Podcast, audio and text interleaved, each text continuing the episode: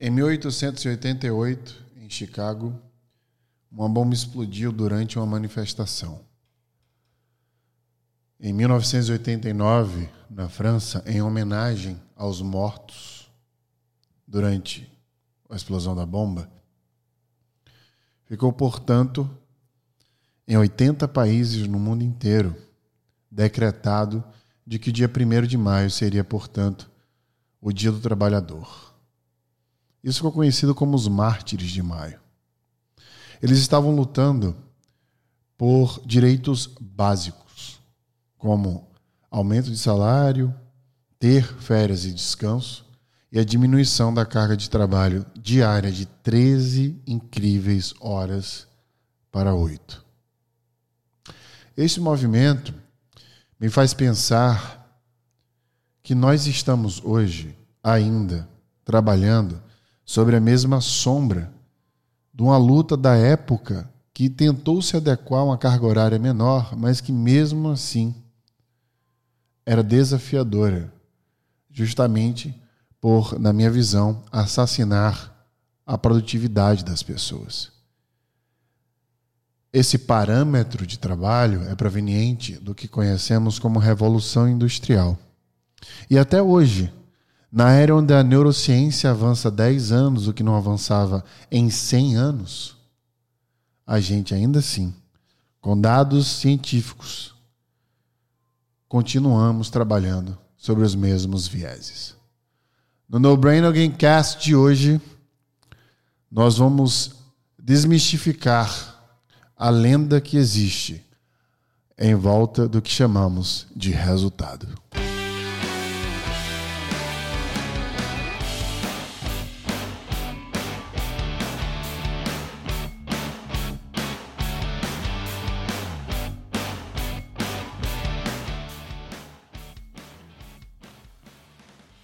Para a gente desconstruir o que é o resultado, a gente primeiro precisa entender, na verdade, o que é o que leva ao resultado. E nós estamos falando aqui de produtividade.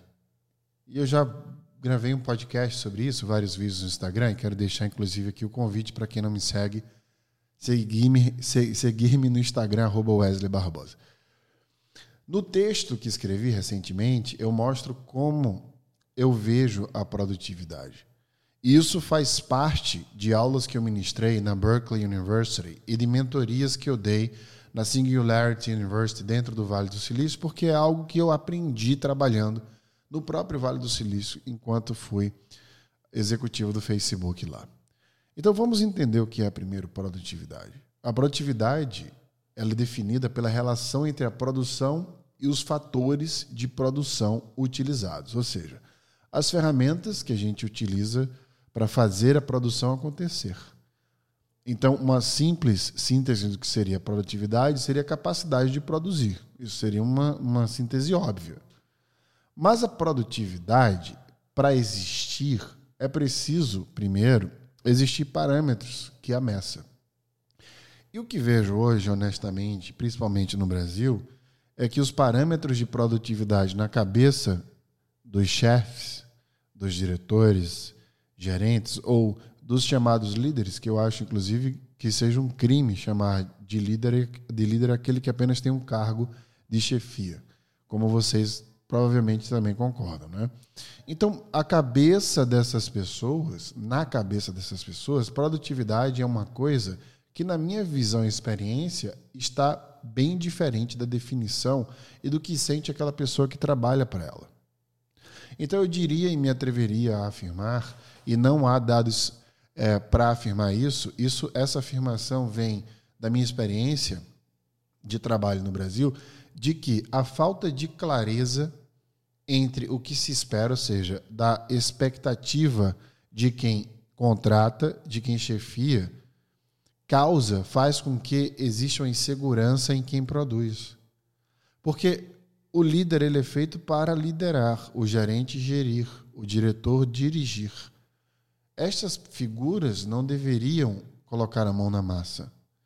Em empresas desenvolvidas, estas funções, elas existem para fazer com que o time produza mais. Então, as funções são, na verdade, existentes para fazer com que as pessoas sejam melhor desenvolvidas. Então, por isso que exige-se é, experiência maior das pessoas que ocupam estes cargos, tanto de qualificação quanto de experiência de anos de trabalho, porque ela enxerga o comportamento daquelas pessoas que estão abaixo delas de uma forma diferente ao ponto de saber conectar uma visão para desenvolvê-las melhor. Então, a função primária de qualquer pessoa que esteja acima de você é te desenvolver. Então, entendendo isso e este gap que existe entre a clareza do que se espera e, da, e do que se entrega, né, a ausência dessa clareza, essa falta de conexão, esse gap, já podemos afirmar, portanto, que não existe um alinhamento do que seja produtividade. Por isso que existe tanta frustração e decepção. Eu já ouvi tanto pessoas dizendo que não sabia quando era chamada para o chefe, pelo chefe em uma sala, se iria ser promovida ou demitida. Isso é proveniente da falta né, do alinhamento, da falta de clareza. E quando a gente fala de produtividade, aí você fala, eu entendo isso, você pode concordar, às vezes ou até não, mas aí vem um ponto importante.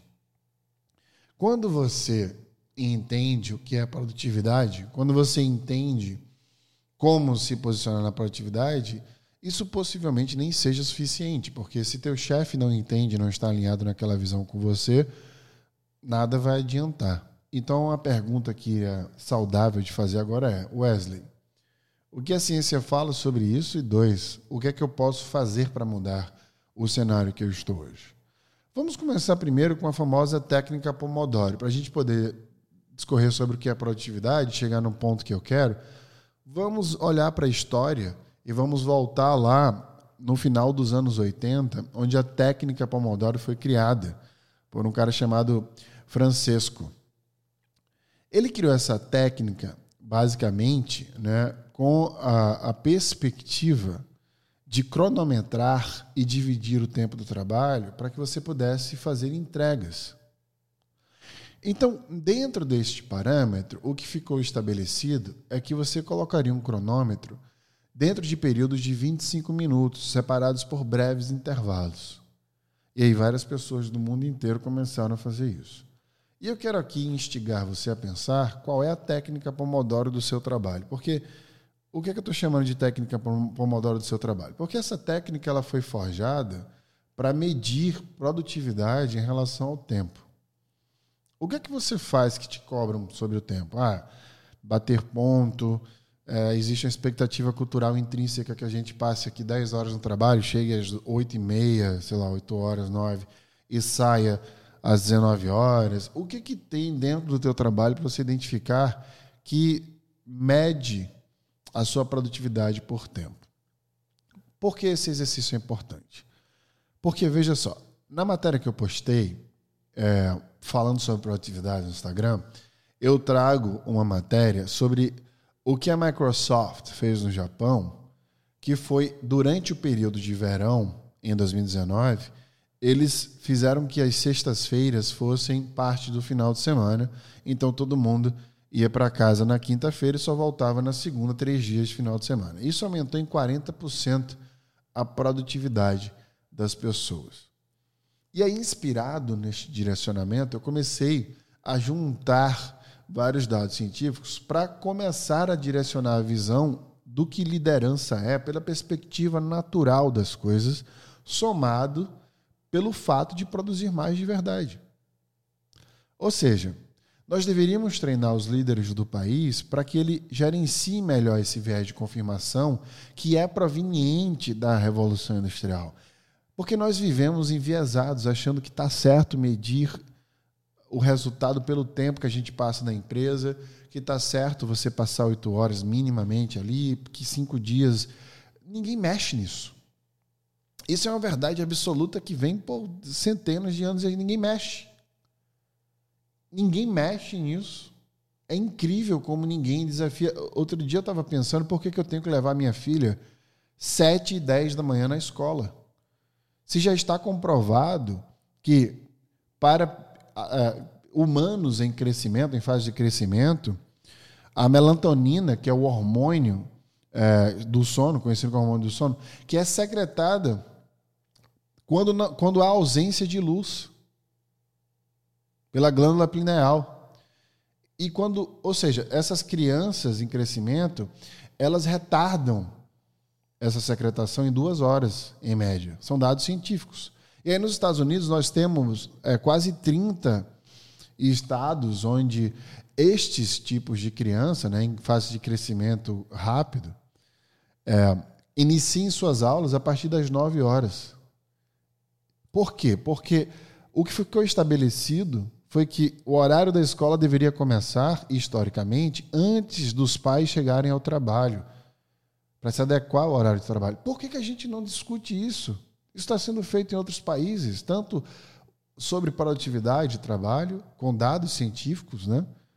quanto efetivamente a mudança de horário, a forma que a gente se relaciona com a vida inteira, para causar mais bem-estar e gerar mais resultados. Esse adendo que eu quis dar é para mostrar para vocês que a gente quebra o viés de confirmação, ou seja, verdades absolutas forjadas por crenças que temos e não questionamos, através de dados e testes. Vamos testar. Nosso cérebro é produzido para trabalhar em média três horas por dia. Depois disso, a gente perde o foco da produtividade. A gente entra em estado de trabalho profundo aos 23 minutos e 15 segundos. Ou seja, a técnica Pomodoro, que fala que a gente deveria parar por 25, a cada 25 minutos, cai por terra neste momento. Por quê? Se a gente entra em trabalho profundo aos 23 minutos e 15 segundos, a gente precisa minimamente, de acordo com a ciência, ficar, em média, desculpe, aliás, 55 minutos trabalhando numa tarefa e tirar um break para se afastar completamente dessa tarefa por em volta de 15 minutos fazer um intervalo para tomar um café, uma ligação, algo que não esteja relacionado ao trabalho, para poder o cérebro respirar, reorganizar e você voltar por mais 55 minutos numa tarefa específica, ou se finalizar aquela, passar para outra, ou se não finalizar, passar para outra, mas não voltar para aquela numa próxima ligeiramente depois, porque senão vai perder de novo produtividade. Ou seja, já há dados suficientes para nos guiar para implementar isso. Inclusive, se você for de uma empresa, eu sei que muita gente me segue da Ambev, uh, me segue de outras empresas que implementam vários estudos, a Unilever, inclusive, muita gente de empresas do mercado financeiro. Se vocês estão me ouvindo aqui e vocês têm dificuldade de implementar e querem implementar isso, me deixe ajudar vocês. Eu quero ajudar o país a trabalhar melhor. Foi por isso que eu criei a escola de carreiras para ensinar executivos a a, a gerenciar melhor suas carreiras, a rever o trabalho. Existe outra sugestão científica que sugere que quando damos um break de trabalho na quarta-feira, a gente volta mais produtivo na quinta, igual como produzimos a partir da segunda-feira. Então, se a gente tem tanto teste e dados a nosso favor, como eu falei já, né, que mostra para a gente que a gente deve respeitar dentro do que a gente produz, geneticamente falando, inclusive, por como o nosso cérebro produz, nosso poder cognitivo produz. Por que, que a gente ainda fica medindo o resultado por esforço, achando que tempo é o que mede o nosso resultado? Tempo mede esforço. O erro que a gente está causando é não saber o que é produtividade. Resultado é o que a gente deveria gerir. A famosa gestão por resultado. Não importa onde a pessoa esteja, quantas horas ela trabalha.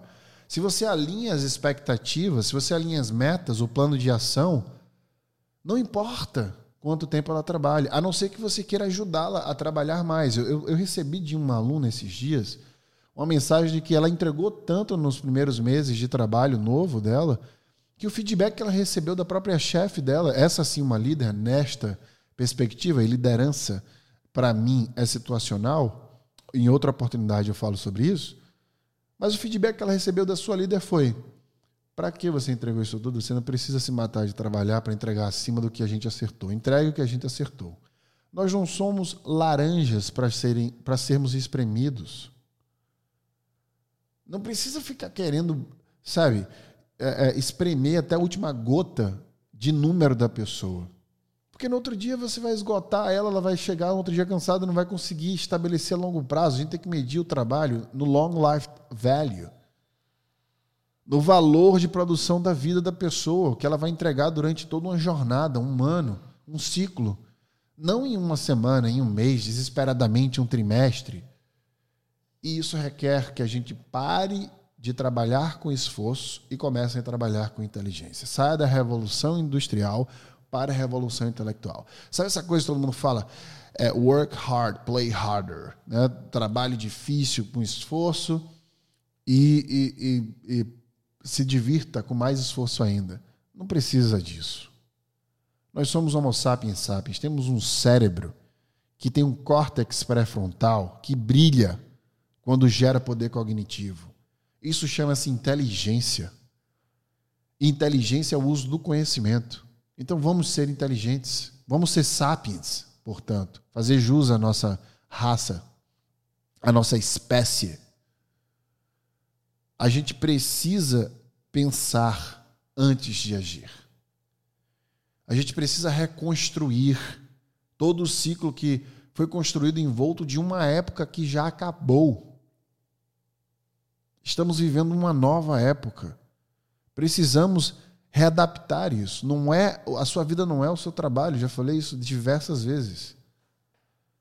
O trabalho é um pedaço da vida.